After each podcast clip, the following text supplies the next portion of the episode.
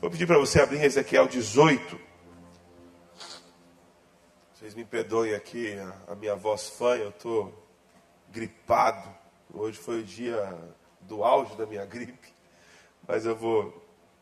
Estou melhorando já. Eu amanheci pior. Mas é sempre um prazer muito grande compartilhar a palavra de Deus. E a palavra de hoje está lá em Ezequiel, no capítulo 18. Nós vamos ler a versão da NVI. Você pode acompanhar com a gente na tela, a partir do versículo 1. Ezequiel 18, a partir do versículo 1.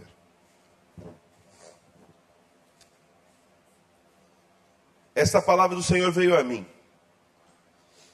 O que vocês querem dizer quando citam esse provérbio em Israel? Os pais comem uvas verdes e os dentes dos filhos se embotam. Juro pela minha vida, palavra do soberano, o Senhor, que vocês não citarão mais esse provérbio em Israel, pois todos me pertencem. Tanto o pai como o filho me pertencem. Aquele que pecar é que morrerá. Suponhamos que haja um justo que faz o que é certo e direito. Ele não come nos santuários que há nos montes, e nem olha para os ídolos da nação de Israel. Ele não contamina a mulher do próximo, nem se deita com uma mulher durante os dias de sua menstruação. Ele não oprime a ninguém, antes devolve o que tomou como garantia num empréstimo, não comete roubos. Antes dá sua comida aos famintos e fornece roupa, roupas para os despidos. Ele não empresta visando lucro, nem cobra juros. Ele retém a sua mão para não cometer erro e julga com justiça entre dois homens. Ele age segundo os meus decretos e obedece fielmente às minhas leis. Esse homem é justo, com certeza viverá.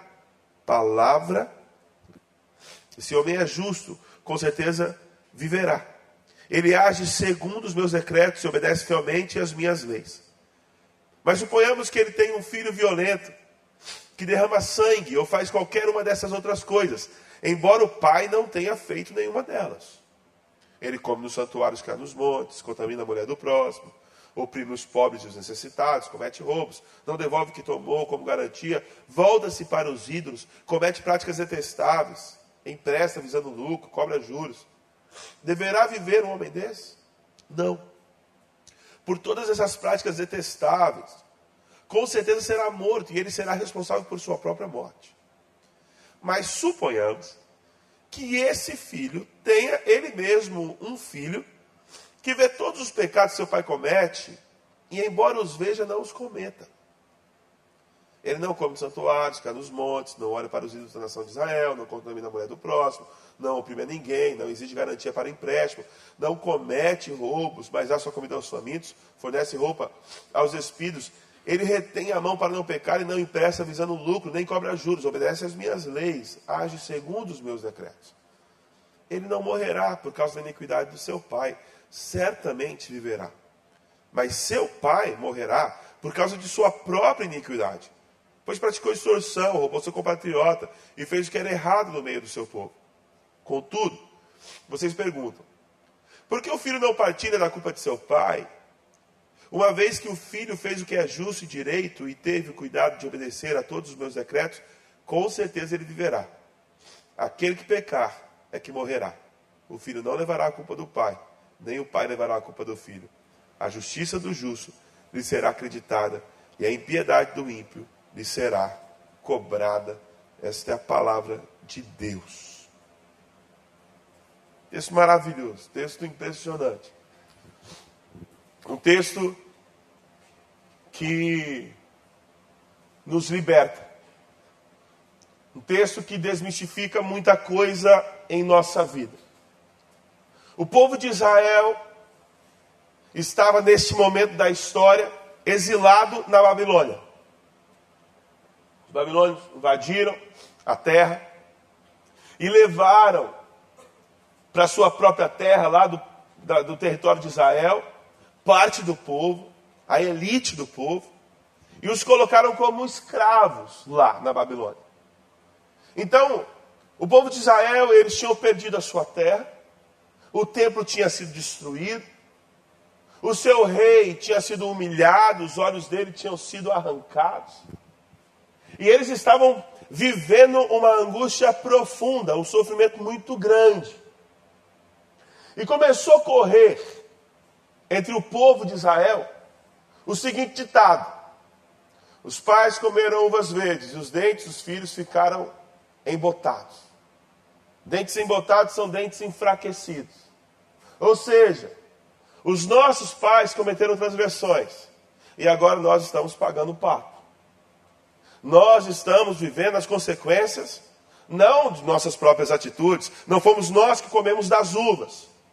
Estamos vivendo as consequências daquilo que os nossos antepassados fizeram.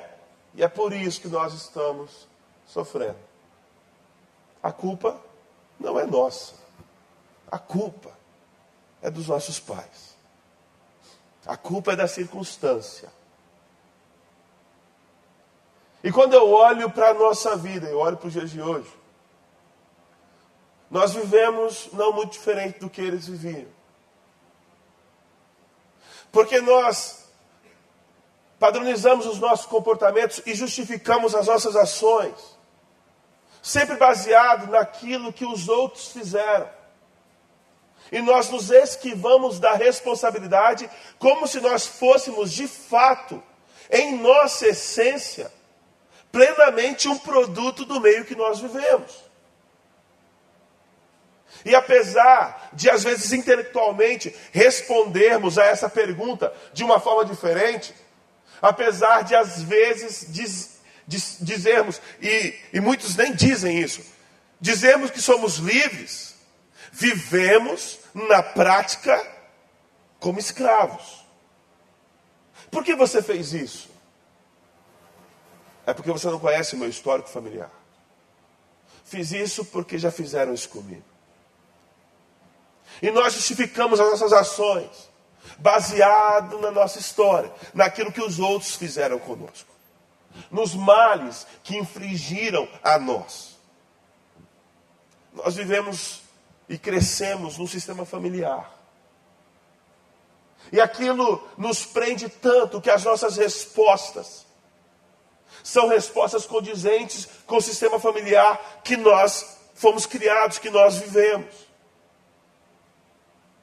E muitas vezes nós não acreditamos que as coisas podem ser diferentes.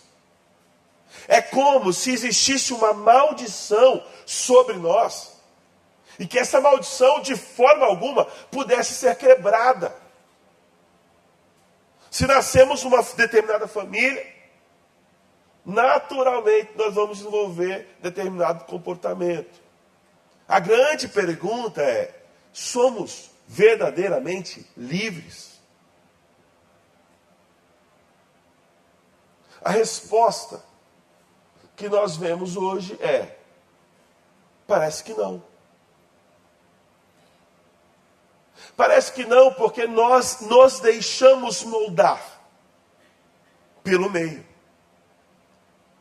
Parece que nós nos deixamos nos tornar aquilo que o mundo quer que nós nos tornemos. Somos manipulados. Vocês acompanharam recentemente a grande discussão em relação à venda de dados do Facebook e a manipulação das eleições norte-americanas. E o pessoal está aí no alvoroço muito grande. Porque pelas informações que nós deixamos lá no nosso celular, das buscas que nós fazemos no Google, dos produtos que nós compramos, eles conseguem manipular o nosso comportamento, prever o nosso comportamento. E muitas vezes, muitas pessoas, vivem realmente como escravos do meio, não conseguem se desvencilhar disso, e vivem exatamente como o mundo quer que elas vivam. Vivem exatamente de acordo com a história ruim que tiveram e não conseguem imaginar um horizonte fora disso. Essa era a situação do povo de Israel, essa é a situação do nosso povo. Essa talvez seja a tua situação E muitas vezes é a minha situação. De olhar para determinada circunstância e pensar: não tem jeito de mudar isso aqui. As coisas são do jeito que elas são e acabou. E o problema é que quando nós vivemos com essa estrutura de pensamento escrava, de que somos meramente um fruto do meio, nós nos isentamos da responsabilidade. Se eu sou um fruto do meio, eu sou um fruto do meio. Eu sou exatamente o que o meio me fez para ser. Não poderia ser nada diferente. Então, o meu comportamento, na verdade, na verdade, no fundo, no fundo, não é responsabilidade minha. É responsabilidade da sociedade. Eu agi assim porque eu fui levado a agir assim. E o povo de Israel estava com essa, com essa frase na boca. Os pais comeram uvas verdes e os nossos entes estão embotados. Os nossos pais erraram e a gente está pagando pato. Estamos sofrendo aqui. E se alguém chegasse para eles e perguntasse a história deles, gente, por que, que vocês estão aqui, nessa terra estrangeira, sendo escravos? A resposta deles seria essa: os nossos pais. A gente mesmo não tem parte nisso. Mas nossos pais erraram e a gente agora aqui, ó, está sofrendo as consequências. Só que Deus chega para o profeta e fala assim: olha só, Ezequiel, você vai fazer uma coisa. Eu estou farto de ouvir essas desculpas. Eu estou farto dessa transferência de culpa. Eu estou farto desse ditado que diz que os pais comeram as verdes e os dentes dos filhos ficaram embotados. Ele diz assim, Ezequiel, isso é uma mentira. E ele começa a dizer: olha só, vamos supor que existe uma pessoa, um homem, que ele é correto diante dos olhos do Senhor. E aí ele começa a dar uma descrição de um homem justo. E ele fala assim: este homem viverá. Mas vamos supor que este homem tem um filho, e esse filho faça tudo que é de errado. O filho morrerá por causa das suas transgressões. Mas se esse filho mau tem um outro filho, e esse filho vê todas as ações malignas do seu pai, mas ainda assim decide viver de uma forma diferente, esse garoto que herdou as maldades de seu pai vai viver por causa das suas próprias ações. A vida do pai é minha, a vida do filho também. Aquele que pecar morrerá. O que Deus diz para Ezequiel é o seguinte: estou farto desse ditado porque a responsabilidade do cativeiro não é só dos pais, a responsabilidade do cativeiro é dos filhos, é de quem está no cativeiro também. O que Deus está dizendo para o povo de Israel naquela época, e o que Ele está falando para mim e para você hoje é: nós não somos vítimas de nossa história, nós somos agentes de nossa história. O que Deus está dizendo é que a nossa história não nos define. A nossa história, no máximo, conta como é que nós chegamos aqui, mas não define o nosso presente e não define o nosso futuro. O quarto passo do celebrando é o, o, o tal do inventário moral. E o que é o inventário moral? O inventário moral é quando nós olhamos para nós mesmos e para a nossa história. E nós enxergamos realmente quem nós somos com todas as nossas virtudes, com todos os nossos fracassos. E quando nós fazemos isso, nós descobrimos que nós somos responsáveis pela situação em que nós estamos. E às vezes você diz assim, mas pastor, você não sabe do mal que fizeram a mim. Eu fui uma pessoa que fui extremamente injustiçada. Eu sou uma pessoa que estou vivendo uma situação hoje, fruto da maldade dos outros. E isso de fato acontece. O pecado ele tem consequências terríveis na vida do próprio pecador e na vida das pessoas que estão ao redor desse pecador. Às vezes você comete erros na sua vida que não reverberam só em você, mas em todo mundo que está perto de você. Agora, a decisão de viver no cativeiro é minha e é sua. A decisão de manter esta vida de prisão, de cativeiro, é minha e é sua. Porque o que Deus diz é que nós somos responsáveis pelas nossas ações e nós somos agentes da nossa história. Os pais comeram uvas verdes e os dentes dos filhos ficaram embotados. E aí a gente, eu conheci, eu recebi uma vez uma menina no gabinete pastoral. E essa menina tinha uma relação muito ruim com seu pai. E ela tinha sofrido abusos por parte do seu pai. Quando não era abusada, era negligenciada. E o que ela falava era assim: Pastor, eu odeio o meu pai. Eu odeio meu pai. Os dentes dessa menina estavam completamente estragados, enfraquecidos. Aquela menina estava vivendo uma situação de vida de cativeiro, de prisão. Porque o pai, de fato, cometeu ofensas muito graves contra ela. Os pecados do pai, de fato, prejudicaram demais a vida daquela menina. mas alimentar aquilo, levar aquilo à frente, remoer aquilo, e viver dia após dia essa realidade do ódio. Eu odeio meu pai, eu odeio meu pai. Era uma responsabilidade dela, porque cada um responde por si. A vida do pai é minha, a vida do filho também. Aquele que pecar, morrerá. O senso comum diz para a gente que a gente tem que viver com tudo aquilo que nós recebemos. Se você é uma pessoa que recebeu amargura, ódio na sua vida, você tem que viver assim. O senso comum diz que a gente tem que pagar o mal com o mal. Só que a Bíblia não é senso comum. O Evangelho não é senso comum. Por diversas vezes, Jesus chega e fala assim: Olha, vocês ouviram dizer? Senso comum. Olho por olho, dente por dente.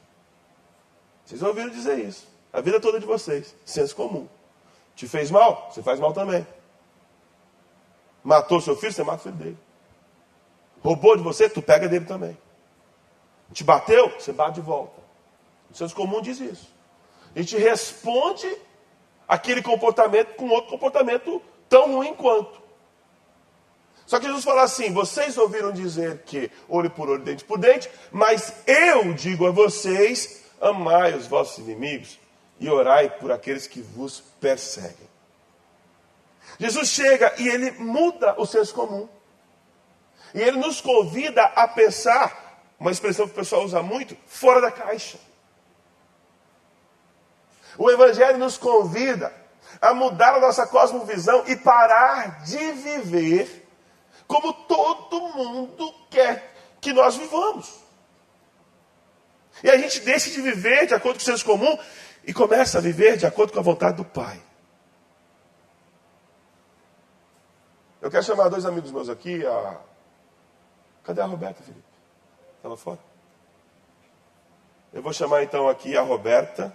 Não, a Roberta está lá fora. Vou chamar aqui o Felipe e vou chamar aqui o pastor Marcos. Por favor, vem aqui os dois para me ajudar.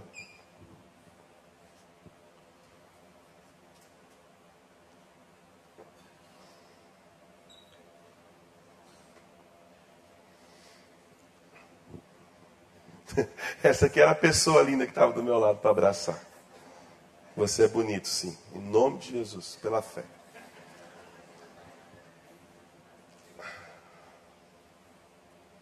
Eu vou dar aqui algumas cartas. Alguns cartões aqui para o meu amigo Felipe. Vou dar aqui alguns cartões para o meu amigo Marcos.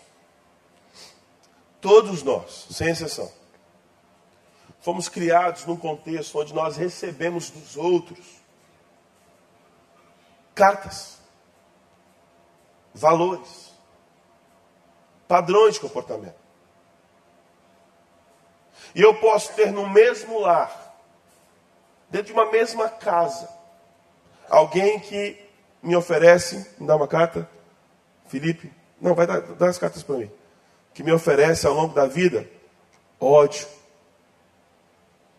incredulidade, álcool, abuso, mentira, violência.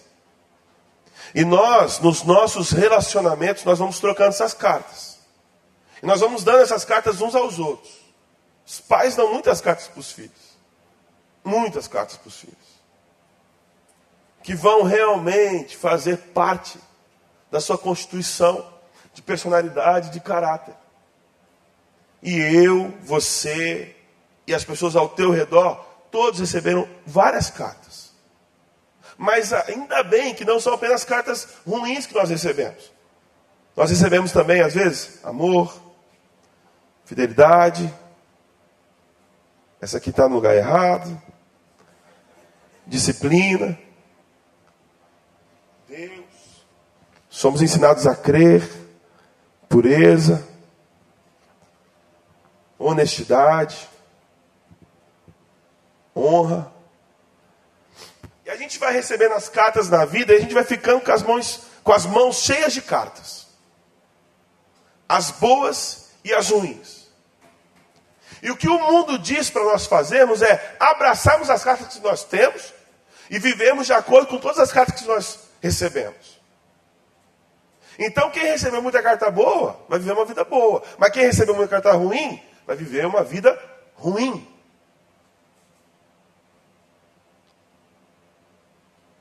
Só que o que o Evangelho nos comunica, obrigado Felipe, obrigado Marcos. E aí eu quero ler o final do texto e concluir a mensagem.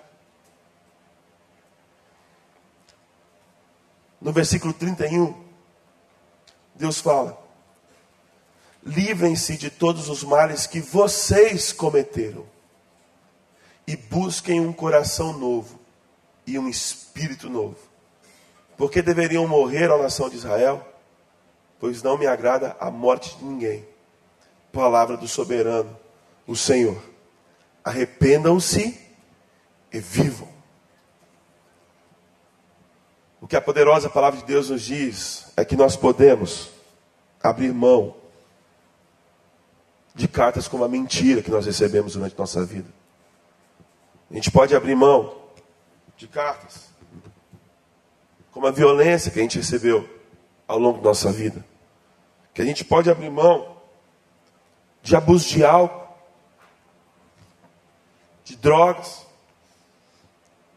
do ódio. O que a Bíblia diz é que nós somos responsáveis pelas cartas que nós carregamos em nossas mãos tanto as boas quanto as ruins. E que em Deus é possível que nós tenhamos um coração novo e um espírito novo. Em Deus é possível nós vivermos fora do padrão que nós fomos criados e termos um novo horizonte de vida. Em Deus, uma pessoa que foi criada no ambiente de violência, de abuso, no ambiente disfuncional, pode receber cartas como honra, como amor, como fidelidade, como integridade. Porque nós temos um Deus que está nos entregando essas boas cartas o tempo inteiro. O cristianismo nos ensina que nós temos responsabilidade por tudo aquilo que nós fazemos. O cristianismo nos ensina a não transferir culpa para ninguém, a bater no peito e assumir quem nós somos. E quando nós fazemos isso e nós reconhecemos quem nós somos, e nós reconhecemos os nossos erros, nossas mazelas, nossas fragilidades, essas coisas começam a ser transformadas pelo poder de Deus. Nós começamos a receber um coração novo e um espírito novo. Pergunta para mim nessa noite, que eu faço para vocês. O que eu faço para mim? Quais são as cartas que eu não tenho aberto mão? Quais são as cartas que eu tenho carregado ao longo da minha história?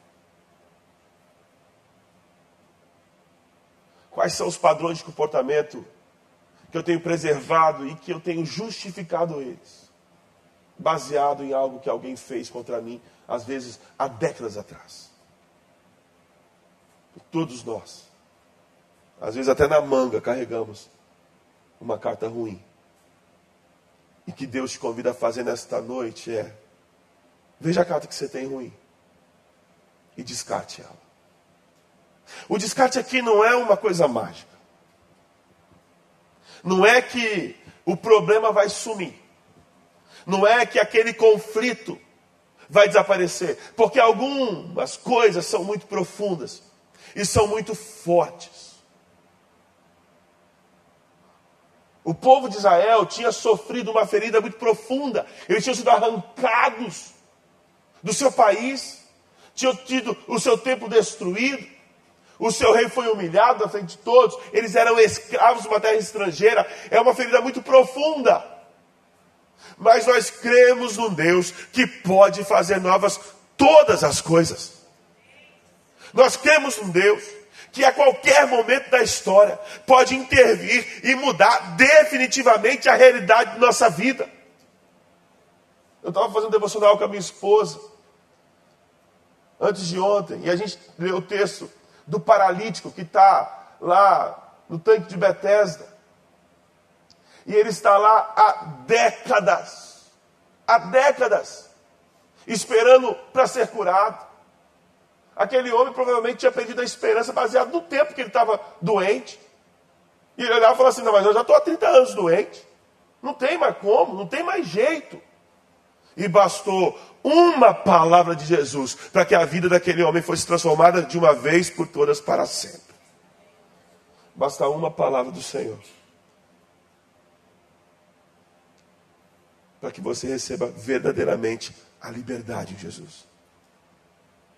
Para que você pare de viver no cativeiro, para que você pare de viver na escravidão, para que você pare de ser vítima da sua história e se torne agente da sua história, para que o, teu passado pare de definir o teu presente e o teu futuro, mas que os dedos de Deus escrevam a nova história da sua vida. Você crê nisso? Eu creio nisso de todo o meu coração. Eu quero convidar você agora a fechar os seus olhos, abaixar sua cabeça. E pedir ao Senhor que te revele agora, que te mostre agora. Quais são aquelas cartas ruins que você tem carregado durante toda a sua história?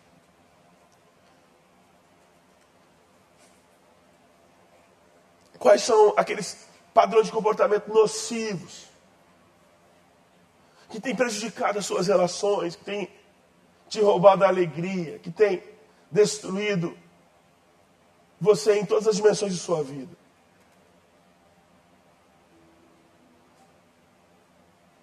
E talvez para muitos aqui, essas coisas tenham raiz em males muito grandes. Uma traição conjugal, no abuso sexual,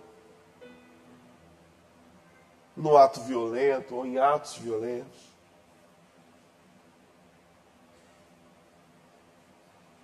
Mas o que Deus quer fazer com você nessa noite é te dar um coração novo e um espírito renovado.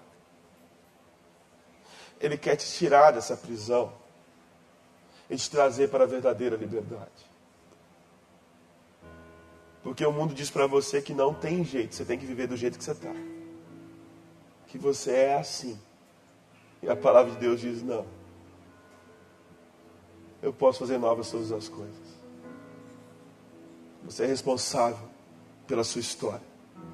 E o Senhor está aqui nesta noite para te conduzir a uma história diferente. Onde reinou o ódio, Deus quer trazer o amor. Onde reinou o abuso, Deus quer trazer o se entregar, o dar, o se doar. Onde reinou a mentira, Deus quer trazer a verdade. Onde reinou a infidelidade, Deus quer trazer a fidelidade. Deus quer reverter essas coisas nocivas que têm te destruído. Te dá um coração novo e um espírito novo. Senhor, estamos na tua presença nesta noite. Nós entendemos, meu Pai, pela tua palavra, que nós somos responsáveis pela nossa história.